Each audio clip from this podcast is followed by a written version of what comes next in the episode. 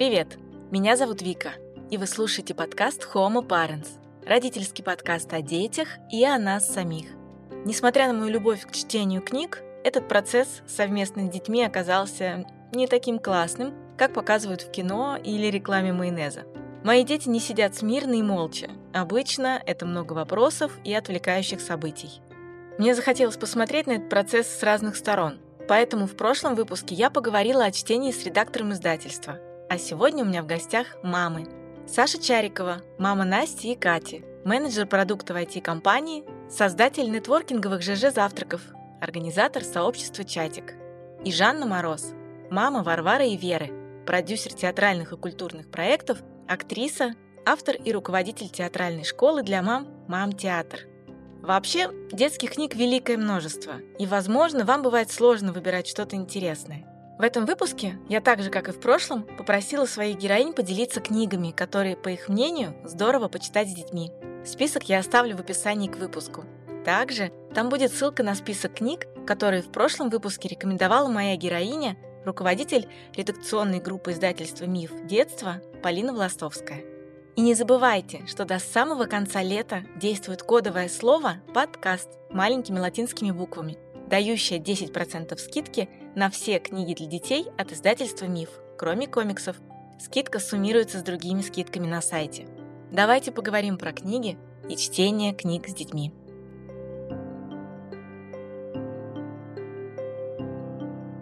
Всем привет! Привет! Привет! Сегодняшняя тема, признаюсь честно, для меня она немного странная, потому что то, о чем мы сегодня с вами будем говорить, это чтение книжек, сказок совместно с детьми, для детей. И должна сказать по себе, я люблю читать книги вслух. Но появление детей проверяет эту мою любовь очень серьезно, проверяет на прочность. Потому что, как оказалось, я люблю читать их вслух, в принципе, в пространство.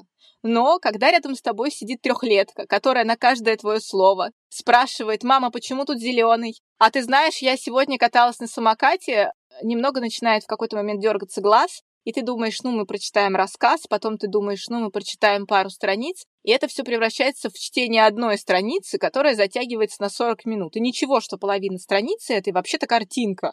Просто вы очень долго читаете с дергающимся маминым глазом, и в следующий раз вы снова друг другу обещаете, что вы таки прочитаете этот рассказ до конца, но не получается. У меня чтение сказок — это вот примерно такая история. Много вопросов, мамин дергающийся глаз, и где-то внутри напоминание маме самой себе, что вообще-то я это дело люблю, но что-то не получается любить его в реальности. Как с чтением книжек и сказок и детей у вас обстоят дела? Мне кажется, что все очень зависит от ребенка. Например, когда я читаю старше, это абсолютное тотальное слушание, понимание и вообще. Младше, наверное, как-то твоя примерно дочь. Мне кажется, что она до сих пор не совсем понимает, о чем идет речь, когда я читаю книги. Более того, она даже уже научилась читать на карантине, но когда я ее спрашиваю, а что ты только что прочитала, она говорит, мама, а зачем понимать то, что ты прочитал? Поэтому, э, на самом деле, мне кажется, что все очень зависит от детей. Мне старшей дочери очень нравится читать, потому что это всегда очень глубокие вопросы, глубокое осмысление. И тогда, когда я стала записывать э, на аудио момент прочтения, то есть когда я читаю э, книгу, книги своим детям, я теперь записываю на аудио. И у них есть теперь правило. Если они хотят что-то спросить, они ручку тянут. Ну, типа, вот сейчас хочу спросить. Тогда я нажимаю на паузу, отвечаю на вопрос и продолжаю э, читать книгу. Вот. Ну, у Вари, у моей старшей дочери всегда осмысленные вопросы, а младшая, мне кажется, она не понимает. Саша, а у тебя как с этим обстоят дела? Я очень люблю читать вслух, э, люблю читать э, и сказки, и стихи, и многие книги люблю перечитывать множество раз. Но у нас тут как раз разных возрастов тоже дети, и как-то у нас так получилось, что мы с э, младшей дочерью пропустили большое количество именно книг для самых маленьких, потому что э, ее рост и развитие выпало на возраст э, старшей дочери, когда мы с ней уже достаточно много читали. Поэтому младшей пришлось вникать в те книги, в которые она вряд ли бы вникала в свои 2-3-4 года. Ну вот, ну ничего, справляется. Я вот сейчас думаю, она, мне кажется, что она все-таки она что-то понимает в том, что я читаю. Но мне, кстати, понравился, Жанна, твой вариант э, с записью сказок, это может немножко дисциплинировать все-таки чтение, потому что мне задают вопросы чаще всего не связанные с контекстом книги. Но при этом как успешно получается вообще дочитывать, учитывая, что вопросы не касаются того, чего вы читаете? Во что это превращается? На выходе это превращается вот в то самое, как там в рекламе, в фильмах показывают, они сели, он читает книжку, и все это такое уютное, в свете лампы. У, у нас это получается в большей мере, потому что для меня чтение вечером книги, оно э, сродни определенному, не знаю, можно назвать представлению, потому что я пытаюсь им читать как бы с выражением, с интонациями. Сначала пытаясь громко и быстро, чтобы привлекать их внимание, там, обращая внимание на какие-то уже до этого прочитанные моменты. А потом уже, когда они уже начинают прислушиваться, я читаю медленнее, они уже немножко успокаиваются, и это действительно, это превращается в какое-то такое достаточно длительное, равномерное чтение, каждый раз надеюсь с, итогом, что все заснут. вот, а такое случается только на даче, когда все устали. Но действительно, у нас получается. Иногда у меня не получается. Бывает, что я действительно сержусь, там кто-то кто задает много вопросов, кто-то балуется, кто-то хочет пообнимать сестру, не только сестру, попрыгать, побегать, не доделал. И тогда уже я э, отказываюсь читать. Это большое расстройство для многих в детской спальне. Но для меня, я бы хотела добавить, э, для меня это на самом деле что-то из области фантастики, когда вот как в рекламе все лежат, сказку читают, а потом конец, и, значит, ночничок выключается, и детки спят. У нас не так. У нас давай еще, давай еще, потому что мама так с выражением читает. Однажды было такое, я специально, когда они еще были маленькие, читала им книгу не по возрасту. Это была книга «Маленький принц». И они, конечно, им ничего не оставалось делать, как уснуть. И в конечном счете э, моя задача была, чтобы они побыстрее уснули. Я вроде им читаю, но они засыпают. В итоге они действительно засыпали, а я там уже рыдая, просто обливаясь слезами, дочитывала «Маленького принца». Но э, на случай, когда нужно, чтобы по чтению они именно уснули, есть папа. Папа читает так, что дети быстро засыпают, потому что папа просто я не знаю, учебник биологии седьмой класс, мне кажется, ему, да, и он так прочитает, и дети действительно вырубаются под мое чтение они никогда не засыпают, потому что им, конечно же, интересно узнать, что же там, э, потому что я вовлекаюсь в чтение, мне хочется все это как-то им прям передать, и самой интересно какие-то характеристики дать. Потом пытаешься запомнить, когда особенно много персонажей, кому ты какие характеристики дал, ты уже запутался этого персонажа писклявым голосом читал или толстым, уже просто забываешь. Ну, в общем, очень это захватывает меня. Жан, ну получается, что у вас традиция чтения, она не для того, чтобы усыпить ребенка, да, перед сном, а именно для того, чтобы разыграть некую маленькую историю, книжку. Ну, абсолютно нет, не для того, чтобы усыпить, но это скорее просто традиция, что мы перед сном читаем. Но это не равно тому, что мы читаем для того, чтобы они уснули это как бы момент объединения, момент такой увлекательной истории, и засыпать э, с мыслями, что же там будет интересно дальше. Или, мам, ну давай еще немножечко, еще чуть-чуть. Нет, говорю, там осталось совсем немножко до конца книги. Если мы дочитаем, то, ну все, как бы конец уже будет. Давайте растянем удовольствие. Поэтому это просто момент такой традиции, объединяющий вечером. Не для того, чтобы усыпить детей, в моем случае. Ну, я плюсую, э, усыпить детей – это прекрасный итог, который может произойти. Но для, для нас действительно, на самом деле, иногда бывает, что это даже единственное время, когда мы за день можем просто побыть вместе, потому что в буднях иногда несешься и даже в каких-то паузах не успеваешь с ними пообщаться.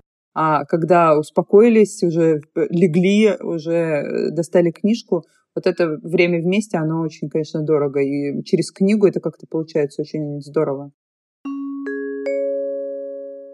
Давайте тогда определимся по возрасту. Я понимаю, что, наверное, моя самая мелкая будет, которую я читаю, да? Вот для нее сейчас это такой момент, э, ну, совсем неспокойный в чтении книг. Она долго не может, слишком много вопросов. А сколько получается вашим детям, что это стал такой уже процесс более спокойный и организованный? Ну, моей старшей дочке семь с половиной, а младшей вот только исполнилось шесть. Но читаем мы с самого раннего детства, и просто когда-то это были более короткие сказки, а сейчас это увлекательные истории по главам. И я несколько раз пробовала читать большие произведения, я просто понимала, что ребенок еще нет, ему еще, видимо, ну, не заходит. И тогда берешь поменьше, ну, поменьше объемом книжку, где там какой-нибудь коротенький рассказик, а потом внутри как бы чувствуешь, все, он готов к восприятию большого текста, и он готов запомнить. Опять-таки это легко определяется, когда я пробовала, не знаю, там «Волшебник изумрудного города» читать или «Пеппи длинный чулок» пару лет назад старшей дочке. Это было примерно ты читаешь, а она тебя как раз спрашивает, а там что было? А это кто? Ты говоришь, ну, блин, ну вот только что же прочитали, вот кто это. А потом понимаешь, ну, видимо, еще рано такое длинное, они, она не успевает осознать, запомнить и перенести. Получается, что в более раннем возрасте все равно это было эмоционально, но это были какие-то короткие, даже потешки. И, но все равно я как-то эмоционально пытаюсь передать, независимо от объема. Моим э, младшей четыре с половиной, старшей семь с половиной, у них разница три года. Не знаю, я, мне кажется, что это зависит и от характера ребенка. Как-то у нас получается включать ее. Мы сейчас читаем Тильду «Яблочная семечко». Это книга издательства Манона Фербер. И это у нас уже вторая книга э, этой серии. И идет на ура, и там действительно там два с половиной листа э, глава. Мы читаем пару-тройку глав э, вечером, и вполне и воспринимается. Я делаю проверки где-нибудь посередине, там типа и утка, как мы помним, как утку зовут, или, угу. а это, давайте вспомним, кто у нее брат. То есть какие-то такие вещи. Э, видно, что они в контексте, и можно продолжать. Но на самом деле, действительно, для, э, мое, по, по моему мнению, это, конечно, и характер, и какой-то опыт. Да, определенно. А что с историей, как это часто многие рассказывают, бывает, что ребенок, например, полюбил какую-то конкретную книжку, неважно какой она длины, то есть она может быть книжка там, книжка-малышка, да, в одну страницу текста, но при этом ребенок изо дня в день просит ее читать, родители уже ее знают наизусть. Ребенок просит. У вас такое было? У нас так было, во-первых, с книжкой, я не помню, как она называется, там было много окошек, э, я помню четверостишие оттуда. «Для тебя, мой крошка, рыбка и картошка». Там кто-то пытается уснуть, спокойной ночи кто-то, и там бесконечно вот эти окошечки, окошечки, и я понимаю, что это было именно по фану. это вот сонный эти... мишка. Это сонный, сонный мишка. мишка. Да, да, да. Он конце концов, он меня так, э, ну там просто тексты, как бы я и так уже наизусть помнила. Вот э, с этой книжкой было так, что они просили много-много раз, и, видимо, потому что именно я эмоционально им там как-то это окрашивала, и плюс окошечки, секретики. Здесь же сейчас, вот, например, год назад эту книгу мы до дыр зачитали, и сейчас продолжаем. Это Григорий Остер «Дети и эти». Если вы не знаете, там, значит, взрослые ведут себя как дети, а дети как взрослые, говорят, там отправляют папу на работу, и им так это нравится, я при всем моем уважении к э, Григорию Остеру, я уже просто не могу это читать, потому что, ну, это своеобразный юмор, но их прям прет от этой книжки. И когда я вечером спрашиваю, ну, что мы сегодня почитаем, и они говорят, дети эти. Я говорю, может быть, что-нибудь другое. Или, например, э, есть еще маленький подвох. Э, у нас есть книжка «Супер ухо», и моя старшая очень любит эту книгу. Она ее сама выбрала. Дело в том, что мы пришли как-то в библиотеку, она выбрала эту книгу. Кто не знает, это книга про девочку, которой был менингит, она потеряла слух. Потом у нее там начались проблемы со зрением. Это комикс. Мы ее взяли, я говорю, хорошо, мы возьмем ее домой. А это для меня, в принципе, такая достаточно болевая тема. Думаю, ну, раз она выбрала, пусть будет эта книжка. А потом оказалось, что эту книжку можно только в читальном зале читать. Я обрадовалась. Я сказала, ну, Конечно, грустно, да, что она в читальном зале, но мы как-нибудь придем и еще раз ее почитаем. Ну вот мы два раза приходили снова ее читать в читальный зал, пока я уже наконец-то ее не купила. И вот мы ее привезли сюда, и моя дочь, да, бесконечно просит ее читать. А мне странно читать комикс. Ну, то есть для меня комикс, вот все, на, читай, уже сама ты умеешь читать. Но тут нет. И получается, что там эти окошечки, и не получится вот так сидеть где-то вдалеке, читать, чтобы дети там хотя бы пытались уснуть, более того, эту книжку, к сожалению, не записать на аудио. Как я говорила, я же записываю э, свои, э, свое прочтение, чтобы потом, в случае чего, если мне нужно что-то делать, я говорю, давно не слушали вот такую-то сказку, и включаем в своем же исполнении. А с такой книжкой так не сделаешь, это комикс. Сейчас расскажу три момента. Главное не забыть их всех. Uh, у нас тоже была uh, история с uh, книгами, которые меня просто заставляли каждый раз читать. На самом деле, я сама их люблю, и, в принципе, я готова каждый раз читать, но есть ощущение, что уже этого действительно очень много. Это серия книг, по-моему, «Карьера пресс», Гектор Пек – архитектор, Роза Ривьера – инженер и Ада Твист – экспериментатор. Это в стихах книги Андрея Бетти и очень прикольно переведены. Легко читается, он звучный, он остроумный. Вот реально, это тот, тот самый случай, когда можно остроумно какие-то истории рассказывать, и у меня дети подсели. Сначала на Аду, потом на Розу, потом на Гектора, и мы читаем туда-сюда. Вот сначала с Настей, теперь с Катей, и, в общем, эта история повторяется. А я хотела еще про комиксы добавить. А, на самом деле, я сначала а, на комиксы обратила внимание, потому что мне было очень интересно, что это же за новое веяние у нас, и все читают комиксы от подростков, взрослых и там до детей. И э, в нашу жизнь зашла Хильда. Хильда в огромном количестве томов. Хильду я читаю регулярно, и это вот это с тыканием в окошке с переходом, с вопросом вещи. Ты где читаешь? Ты где читаешь? веду пальцем, где я читаю. В общем, это такая интересная история. Но на самом деле я жду того момента, когда Настя будет читать комикс сама. И еще один момент. я пока Жанну слушала. На самом деле мне очень нравится идея насчет записи сказок и вообще каких-то рассказов взрослым голосом ну, для прослушивания детям. Не чужих тетенек и дяденек, которые там в, на Яндекс Музыке или где-нибудь э, записаны, а родным голосом. И мне более нравится идея записи не маминого и папиного голоса, а попросить записать кого-нибудь из старших. Бабушки, прабабушки, я на самом деле, у меня прямо есть э, эта идея, я прямо очень хочу, у меня достаточно, э, э, бабушка моего мужа, она достаточно уже в возрасте, и она достаточно слабенькая, но я очень хочу ее попросить записать что-нибудь очень короткое, чтобы это хотя бы было потому что это и история, и детям приятно. И представьте себе, это, по-моему, это такой хороший сюрприз может получиться.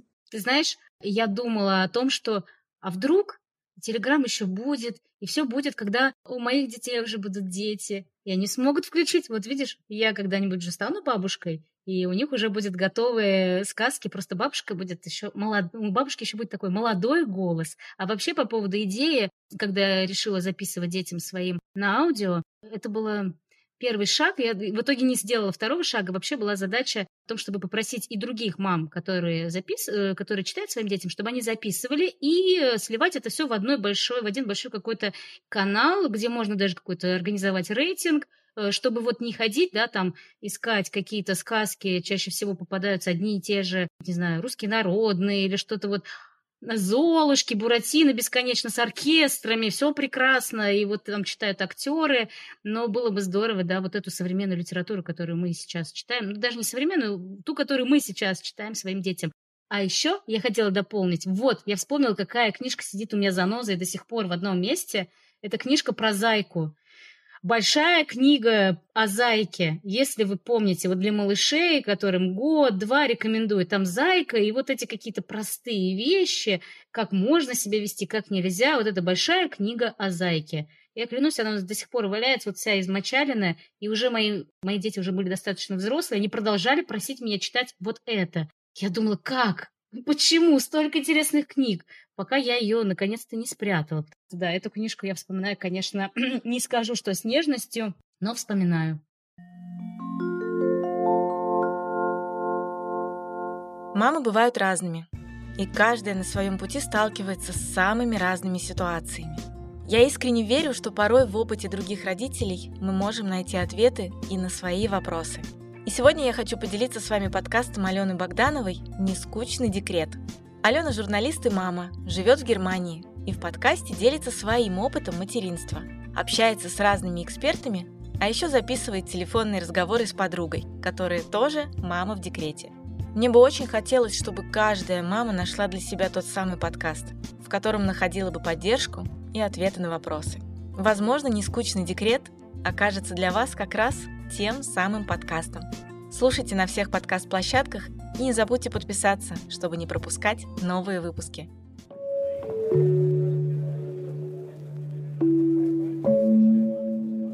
Получается, мы определились. У детей была такая фишка, когда вы читали все время одно и то же. А у вас было желание читать одну и ту же книжку почаще?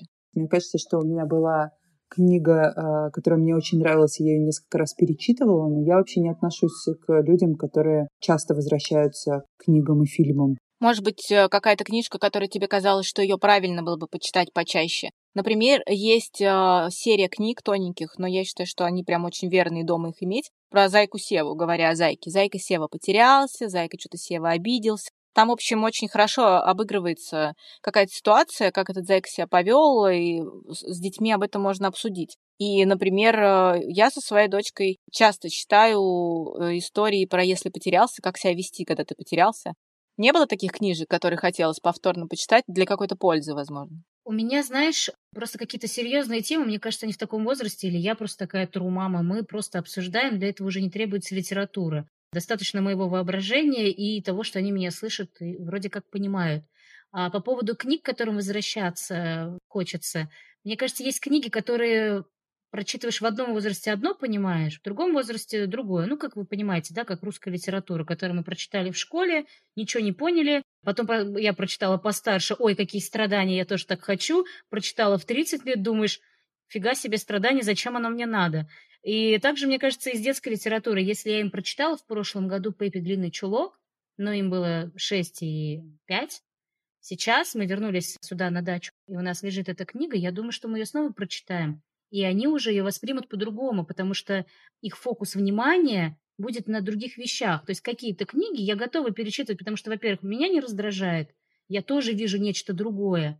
Я тоже вижу, когда э, моя маленькая дочь, я ей читаю, я акцентирую, может быть, внимание на одном, а потом, я, как бы, если я читаю, и она постарше, я могу синхронизировать возраст там, персонажа с ее возрастом. И уже и для меня что-то в этом смысле, наверное, хорошая книга та книга, которую можно перечитывать, потому что ты в разном своем состоянии видишь там тоже разное. Поэтому какие-то детские книги я готова им буду перечитывать и буду рада, если они потом тоже их перечитают. Да, я послушала Жанну и поняла вопрос. Спасибо, Жанна. Я потому что говорила про скорее про взрослые книги, которые читаю я сама. А с детскими у нас же, в принципе, история-то повторяется, так как у нас вторые дети, мы все равно возвращаемся к каким-то книгам. И э, какие-то книги, которые там не зашли со старшей, или э, наоборот, очень понравились старшей, а не, по, не подойдут и не нравятся младшей там по тем или иным причинам. И э, у нас, конечно же, э, различные книги и повторяются, и хочется их повторять. Я все-таки за то, чтобы какие-то ну, не то что классические, а вот э, те книги, которые у нас считаются уже классикой, чтобы к ним действительно была возможность вернуться, потому что я полностью согласна с Жанной, что когда ты слушаешь это там в 6 лет, ты это э, слышишь определенным образом замечаешь те вещи, которые твой мозг сейчас готов понять. А когда ты это слышишь в более старшем возрасте, ты совсем на другое обратишь внимание. У меня чтение, как вы поняли, уже чтение книжек мне это приятно, мне это нравится, но когда оно идет совместно с моими детьми, оно не всегда у меня вызывает восторги и радости. Поэтому мне хочется узнать, потому что я вижу, что у вас немного более позитивный опыт, в отличие от моего. Может быть, у вас тоже были какие-то факапы, связанные с чтением книжек? А какие факапы, например, были у тебя, Вика? Мои факапы часто не только у меня, а в нашей семье. Они, например, выглядят так. Папа наш садится читать книжку. Папа, давай читать книжку, будем все. Давай, ладно. Давай про миру и Гошу, давай про миру и Гошу. И папа начинает читать. Папа наш просто берет и читает. Папа, что там? А почему у нее тут? А что у него с ножкой? У него болит ножка. Ты слушаешь меня? Я же прочитала о том, что у него болит ножка. Потом это прерывается все вопросами. Мы будем сегодня читать книгу? Звучит примерно раз в минуту от папы. В итоге это выливается либо в очень рваный рассказ, который однажды заканчивается и все выдыхают, либо просто книга захлопывается и говорится о том, что так, и мы не читаем книжку, а болтаем. Вот такое часто бывает. У меня бывает обратное, если я читаю книжку, я человек, да, я люблю по ролям, и это зачастую выливается в то, что история про по ролям ребенку становится интереснее, чем само содержание. Не вылиться в лицах подаешь. Но это же интересно, это классно, когда не былится в лицах. Э, нет же какого-то э, единого правила. Читать правильно вот так и для того-то. А если вы этого не выполняете, то это плохо. Во-первых, мне кажется, что это интересный момент проверки тоже отношений. Э, у нас есть такая же проблема, разумеется, куда без этого. У нас есть на выборе книги, когда вдруг я, блин, сделаю глупость и спрошу, какую книжку сегодня читаем. И они называют две разные.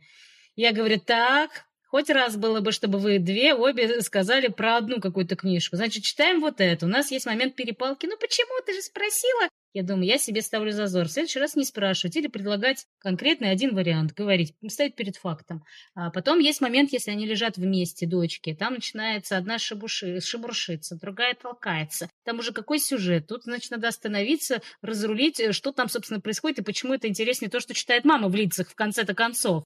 Есть такой момент, если много имен у персонажей. Бывает, что моя старшая Варя, она с задумчивым видом все это слушает, и вдруг внезапно мне спрашивает, там, а кто такая Каролина? Я говорю, приехали. То есть мы вот сейчас все слушаем, слушаем, и кто такая Каролина? Давай, говорю, сначала. Я начинаю сначала, Варя, обижать. Я говорю, ничего обидного нет, ты же не поняла, давай сначала. А то кто такая Каролина? Хорошо, что ты не под конец книжки спросила, а то я тут, понимаешь, разыгрываю в лицах. Такие бывают нюансы, да, забавно наблюдать. Ну, еще момент такой, я иногда теряю, конечно, учитывая, что я не всегда, но часто записываю на аудио. Бывает, что я увлекаюсь процессом и думаю, как бы мне вот так, чтобы хорошо это все на аудио звучало, что там уже ребенок там писать хочет или там что-то, он тянет руку, а мама же сказала, так, я включаю запись, мы не шумим. И, и у них все.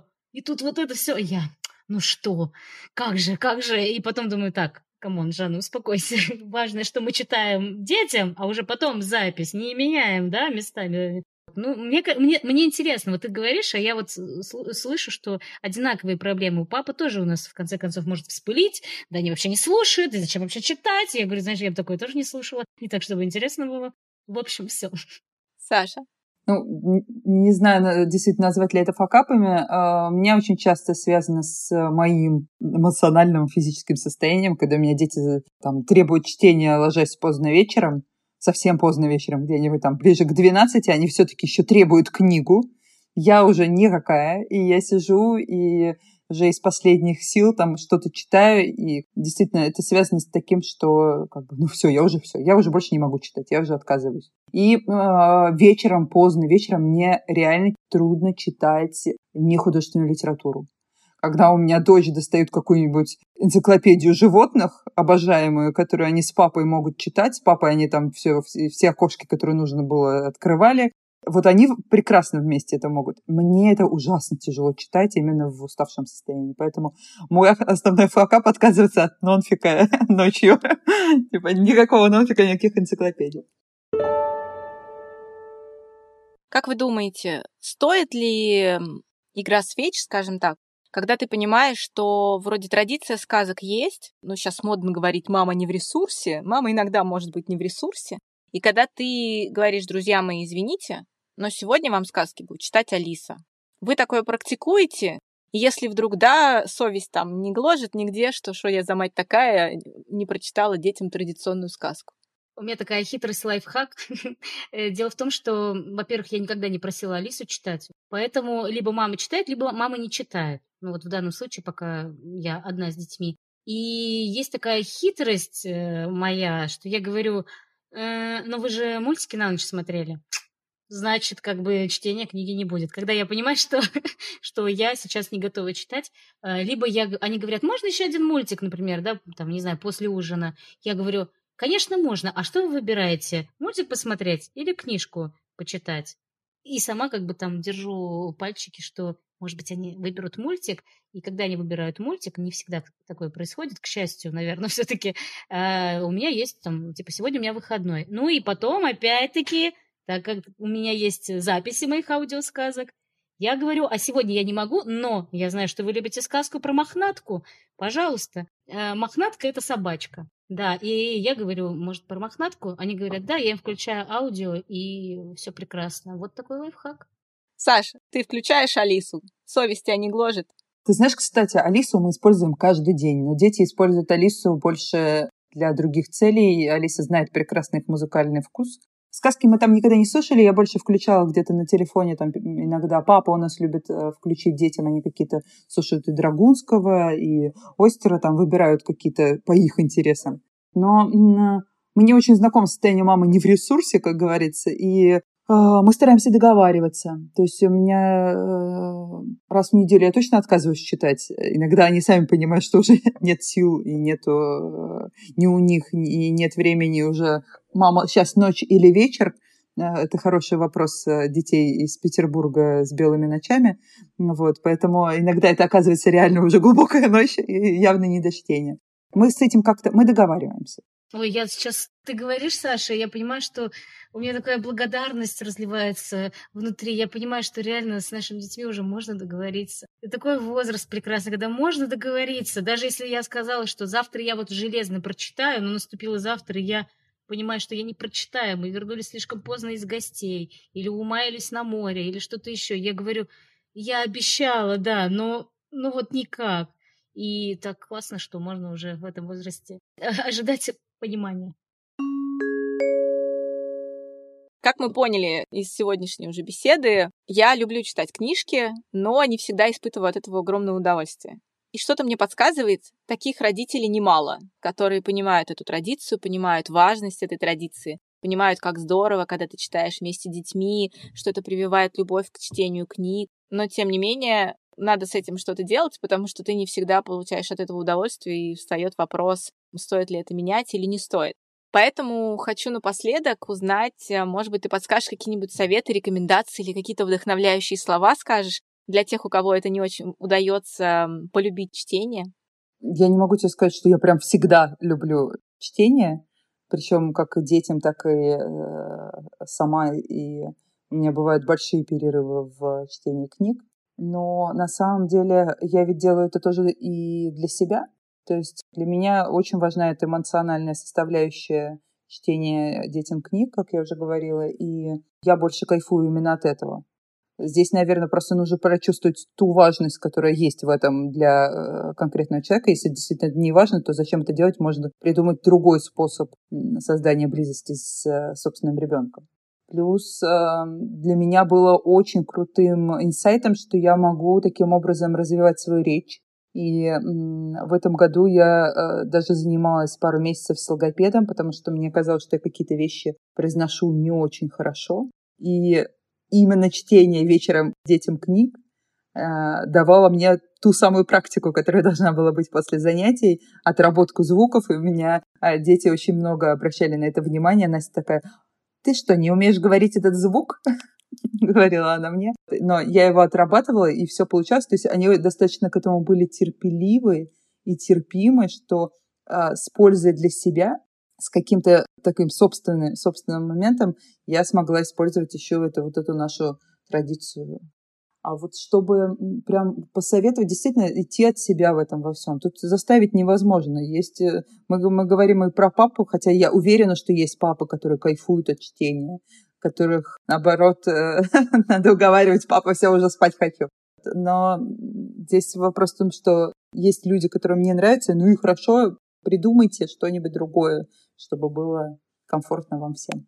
Просто с чтением это как-то, это такой большой мир всяких эмоций, переживаний, впечатлений, которые можно разделить с малышом. То, с чего мы начинаем – Э, с ними там со всяких вот этих потешек и вырастаем до глубоких книг. По-моему, это э, такая недорогая, хорошая возможность. Поэтому мне кажется, это реально очень, очень доступно.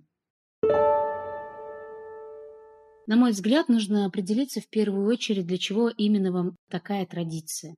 Потому что если ежевечернее прочтение книг превращается в какое-то мучение, то, может быть, это просто красивая картинка, которая есть у вас в голове, а при этом ребенок, например, совершенно не воспринимает информацию на слух. Э, если не получается, можно поэкспериментировать с объемами, то есть пытаться прям какие-то суперкороткие рассказы, сказки читать. А может быть, больше ребенку будет нравиться рассматривать картинки. Может быть, не столько важно, что там внутри, а сколько вы можете рассматривать картинки и досочинять вместе с ребенком просто какие-то свои истории в конечном счете, в конце концов, можно вообще какую-то другую традицию изобрести, если совсем никак не идет чтение книг. Ну и потом, получаете ли вы от этого удовольствие, это тоже очень важный момент. Опять-таки, насколько искренне вам самому это нравится. Если вам нравится, то и ребенку тоже понравится в конечном счете.